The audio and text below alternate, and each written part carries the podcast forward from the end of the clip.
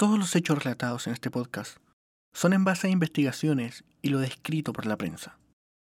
Los relatos son crudos y reales. Este podcast es para mayores de 18 años. Se recomienda discreción.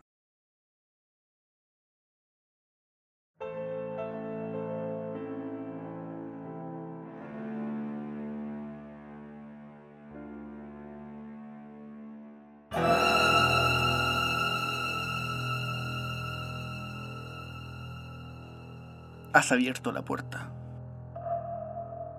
Acomódate y prepárate. Bienvenidos al caso cero.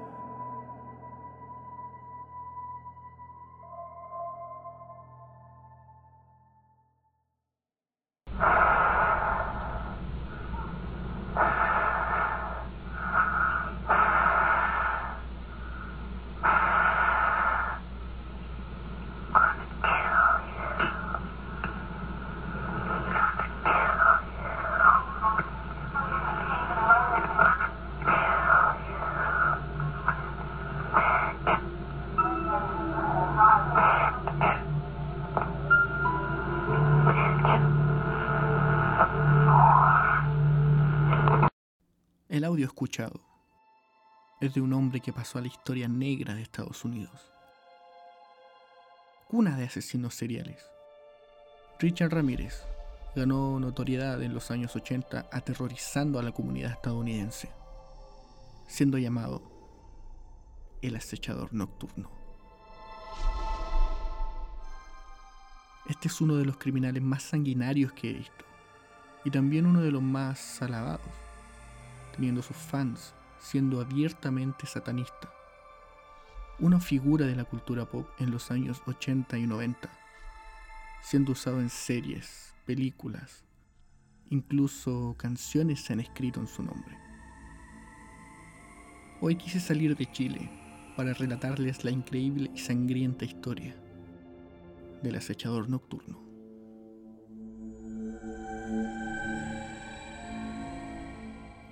Richard Ramírez nació el 29 de febrero de 1960 en El Paso, Texas.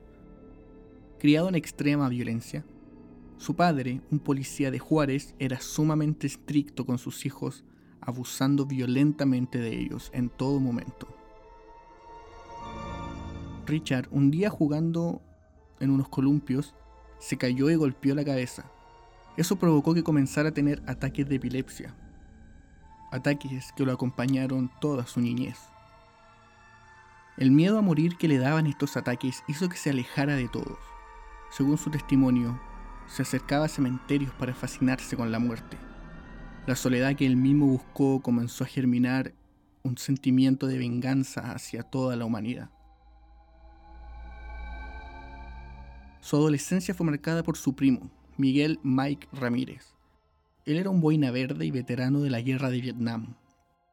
Se vanagloriaba con Richard por los crímenes que cometió en la guerra. Mostraba con orgullo fotos de él posando con cadáveres. Le enseñaba a Richard métodos para asesinar sigilosamente. Incluso estuvo presente cuando en 1973 Mike tenía una discusión con su esposa. En un momento Mike se ausenta del lugar y regresa con una escopeta. A sangre fría le dispara dando muerte a su esposa.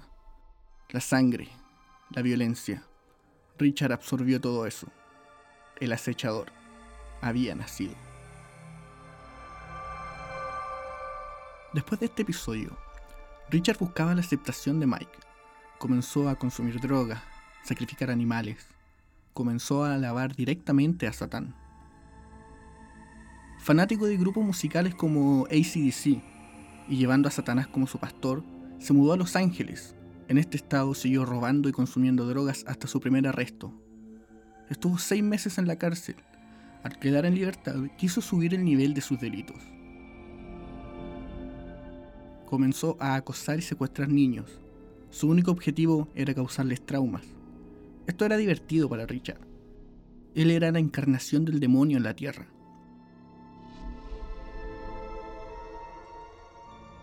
A sus 24 años, Richard comenzaría un viaje, un viaje sin retorno. En el verano de 1984, Jenny Vincoe, de 79 años, dormía en su hogar. En los alrededores, un extraño vestido completamente de negro, con guantes y un cuchillo de 15 centímetros, recorría el barrio. Una ventana abierta fue el error que le costó la vida. Con el fin de encontrar joyas, Richard entra a la casa y no encuentra nada. Entonces, en un ataque de ira, saca su cuchillo y apuñala salvajemente a Jenny, degollándola con tanta furia que casi la decapita. Después de que se desangrara, abusa sexualmente de ella. Al día siguiente, uno de los hijos de Jenny, que vivía en el mismo barrio, encuentra el cadáver de su madre.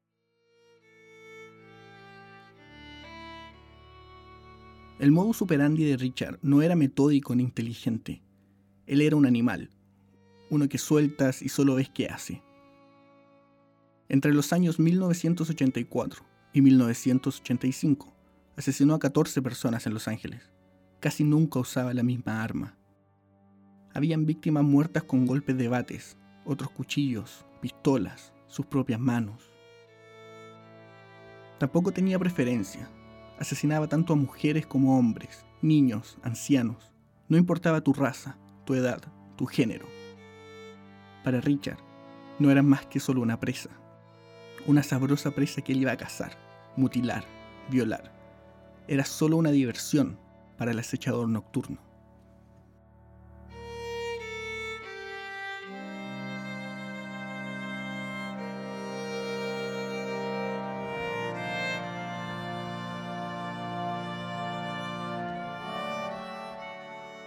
Moviéndose con una impunidad que según él le daba el mismo Satanás. El acechador logró aterrorizar a la ciudad de Los Ángeles. En los años que estuvo activo, la venta de armas y seguridad para el hogar se disparó. Richard no solo asesinaba, también robaba en los hogares. Se sentaba a comer, dibujaba signos satánicos en las paredes. A veces, por diversión, ataba a los maridos y los obligaba a ver cómo violaba y asesinaba a sus esposas. Los Ángeles era su reino de terror. Su último golpe se dio una madrugada del 25 de agosto de 1985, en el condado de Orange, al sureste de Los Ángeles. El acechador nocturno entra a la casa de una joven pareja, William Carnes e Inés Erickson.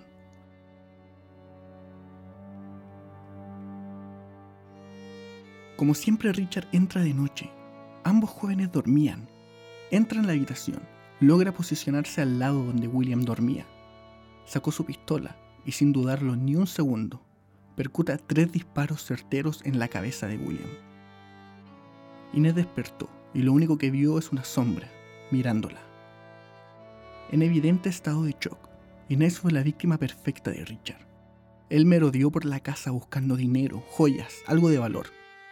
Tras no encontrar nada, violó y torturó a Inés, hasta que ella confesó donde guardaba un poco de dinero. Con esto Richard se sintió conforme, y ya que nombramos que él sentía una impunidad dada por Satanás, apuntó su arma a Inés. Pero en un lapsus poco explicable, no disparó. Tal vez la soberbia ganó. Tal vez pensó que tras ese trauma ella no querría nada con las autoridades. Este fue el gran error de Richard dejó a Inés con vida.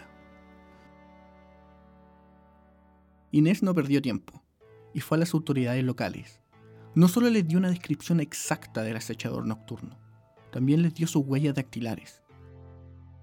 En 1982, Richard estuvo en la cárcel por posesión de drogas y hurtos menores. En ese momento sus huellas habían entrado en un revolucionario sistema de reconocimiento para esos años. Cuando se supo de la identidad, la policía puso su rostro en todas partes. Richard notó esto y trató de escapar. En la calle todos lo reconocieron. Intentó robar un auto, pero la mujer que lo conducía gritó y alertó a su marido. Todos en la calle lo vieron. La policía que persiguió a Richard por meses tuvo que salvarlo de la furia ciudadana. Richard Ramírez fue capturado. Me gustaría decirles que esta historia termina aquí, y el resto de la sociedad reconoció a Richard, alias el acechador nocturno, como un psicópata, que saldría por la puerta de atrás de la historia. Pero no, los 80 en Estados Unidos era un sitio raro. Richard era una celebridad. Toda la prensa ya hablaba antes del acechador nocturno. Se comentaban diarios, revistas, la radio.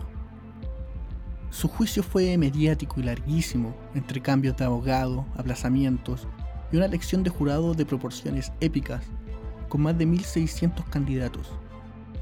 Este juicio duró tres años. Él también fue todo un personaje. Cada vez que tenía gente alrededor o que sabía que su mensaje iba a ser escuchado, lanzaba cánticos satánicos. Gritaba a todo volumen cómo disfrutaba ver morir a sus seres queridos. Esto hacía que sus fans, que eran en su mayoría mujeres, cayeran a los pies de Richard. Hay un dato no confirmado. Uno de los integrantes del jurado fue asesinado a tiros. Esto hizo que los otros cayeran en terror. A pesar de estar privado de libertad, Richard Ramírez lograba aterrorizar a la población sin necesidad de moverse de su escritorio. Un caso peculiar fue el de Doreen Leo, una fanática de Richard que terminó siendo su esposa. Sí. En el año 1996, en las puertas de la cárcel, Richard y Doreen se casaron. En palabras de la propia Doreen, solo quiero decir que estoy muy feliz hoy y estoy muy orgullosa de ser la esposa de Richard. Espero que respeten este día y me dejen ir a disfrutarlo en paz. El 3 de octubre de 1989, Richard fue acusado de 14 asesinatos, 5 intentos de asesinato, 9 violaciones, entre las cuales 3 fueron a menores, 2 secuestros, 4 actos de sodomía, 2 felaciones forzadas, 5 robos y 14 allanamientos de morada. El tribunal lo sentenció a 19 penas de muerte. Eso es muchísimo. Durante 23 años logró aplazar lo máximo su pena de muerte, usando tácticas legales y acusando a su defensa de incompetente. Recordemos, él nunca confesó sus crímenes. En su tiempo en prisión, contestó muchos correos de sus fanáticas. Su muerte no llegó a manos de la cámara de gas como estaba previsto. Finalmente, el 7 de junio del año 2013, a la edad de 53 años, uno de los asesinos más sangrientos conocidos en Estados Unidos. Moría de insuficiencia hepática en un hospital de California. Con los años su matrimonio no siguió, y Doreen desapareció del mapa, por lo que nadie reclamó el cuerpo de Richard. Fue incinerado así dando un punto final a este asesino serial. El acechador nocturno dejó una huella imborrable en la cultura pop de esos años aterró a una ciudad y se llevó cuantas vidas pudo en el tiempo que estuvo en libertad. Aún así, con tanto horror en sus manos, la sociedad lo convirtió en una celebridad. Piensen en eso.